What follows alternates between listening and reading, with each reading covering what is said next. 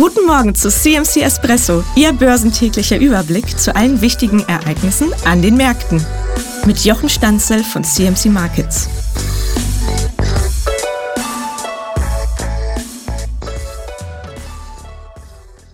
Warum fällt der DAX, wenn Fitch, die Ratingsagentur, die USA abstuft?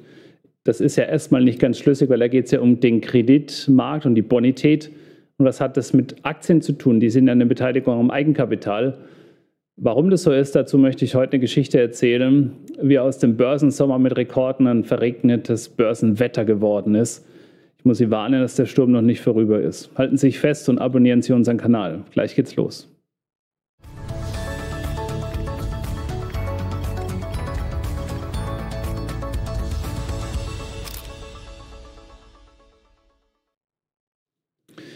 Meine Geschichte beginnt, meine Damen und Herren, äh, mit oder an einem unscheinbaren Morgen. Die Börsen sind im Rekordhoch erwacht, wenn wir uns den DAX anschauen. Gerade viele äh, Anleger erstmal äh, sich einen Kaffee gemacht und ähm, dann mitbekommen, dass sich da irgendwie dann doch was komisch ist. Es hat sich also schon über Nacht ein gewisser Sturm zusammengebraut. Ähm, der Markt war am Vortag bereits gefallen. Ich spreche hier vom Mittwoch, äh, den 2. August 2023. Eine Nachricht hatte uns da erreicht an diesem Morgen aus dem Herzen des Finanzuniversums von Fitch Ratings, einer ja, führenden Ratingagentur. Die hat für Unruhe gesorgt. Eine Entscheidung, die so abstrakt erscheint, dass sie kaum Auswirkungen auf den DAX haben könnte. Oder doch? Denn der hat dann nämlich angefangen, seit der Öffnung weiter zu fallen, hat mit einer Kurslücke nach unten eröffnet. Unsere Hauptfigur in dieser Geschichte ist allerdings nicht die Börse. Es ist nicht der DAX, es sind nicht die Händler oder die Aktien, sondern es sind die Zinsen. Unscheinbar und oft übersehen, von den Anlegern oft ignoriert, sind sie eigentlich derzeit der geheime Dirigent dieses Chaos, das sich jetzt hier zusammenzubrauen scheint. Die Spannung, die steigt derzeit, das Epizentrum der Aufregung ist ähm, allerdings nicht Deutschland und die Zinsen hier, sondern ist Tausende von Kilometern entfernt in den USA. Dort ein Hauptspieler, was die Zinsen angeht, ist Jerome Powell, der Vorsitzende der Federal Reserve, der US-Notenbank. Der hinterlässt seine Spuren auf den globalen Märkten. Alle Augen sind auf ihn gerichtet gewesen, als die Renditen der zehnjährigen US-Staatsanleihen einen Wendepunkt erreichten, die berüchtigte 4%-Hürde. Die Hoffnung keimte damals auf. Im heißen Juli deutete Paul ähm, auf der Pressekonferenz der Zinsentscheidung eine Pause in den Zinserhöhungen an. Ein kurzer Moment der Erleichterung hat die Märkte da durchdrungen. Man hat gehofft, dass die 4% Marke der Renditen nicht überschritten wird. Der DAX ist in den Tagen nach Pauls Worten, wie wir alle wissen, auf ein neues Rekordhoch gestiegen. Es sah alles nach Friede, Freude, Eierkuchen aus. Doch es sollte nicht lange dauern. Die Renditen haben bald wieder angefangen zu steigen. Erst hat man sich gewundert, warum eigentlich. Die Anleihepreise, die sind immer weiter abge, äh, abwärts gegangen. Und die Hoffnung, so kurzlebig sie sei und war, ist verpufft. Die Atmosphäre jetzt ist geladen. Die Anleger sind verängstigt. Der DAX hat von seinem Rekord über 700 Punkte abgegeben. Einige sehen bereits schon wieder Schatten einer neuen Bankenkrise an der Wand. Schon im Frühjahr gab es Banken, Silicon Valley Bank als Stichwort, die durch Kursrückgänge bei Anleihen in die Pleite getrieben wurden. Anleihen, Anleihen sind gefallen äh, und eigentlich sichere Papiere mussten notverkauft werden. Anleger erinnern sich genau daran jetzt und erwarten, dass das jetzt wieder passiert. Doch ist das realistisch, diese Angst von einer Bankenkrise 2.0? Eher nicht.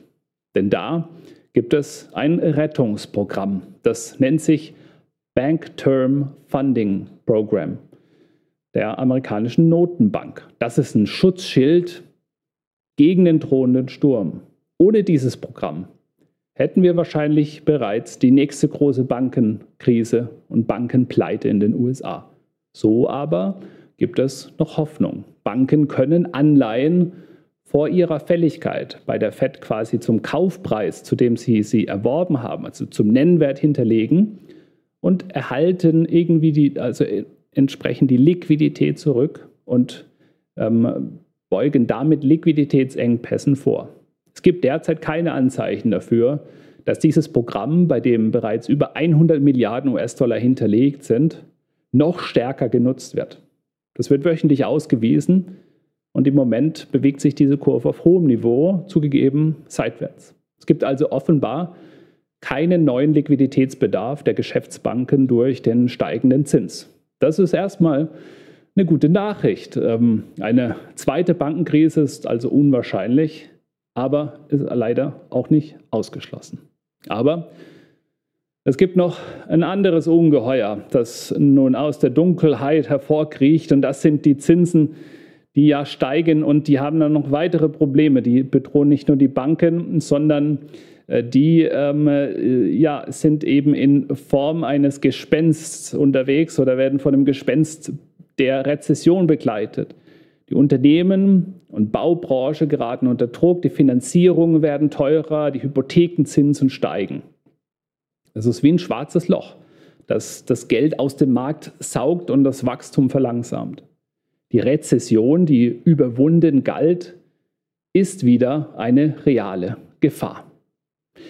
Der DAX dabei ist wie so ein Schiff im Sturm hin und her geworfen zwischen den Wellen der Unsicherheit. Doch muss man eines sagen, trotz aller Unsicherheit im Moment ist der DAX charttechnisch in einem intakten Aufwärtstrend und wir sehen lediglich Gewinnmitnahmen innerhalb eines und dieses intakten Aufwärtstrends. Ob daraus eine gefährliche obere Trendwende werden wird, die auch mit der Saisonalität dann bis Anfang Oktober auch stärker fallende Kurse mit sich bringen könnte, über das hinaus, was wir bisher sahen, erfahren wir erst, wenn es im nächsten Schritt wieder nach oben geht. Erst wenn dann der DAX an einem neuen Allzeithoch scheitert, muss man beginnen, sich langsam Sorgen zu machen. Im Moment, aus charttechnischer Sicht, nicht.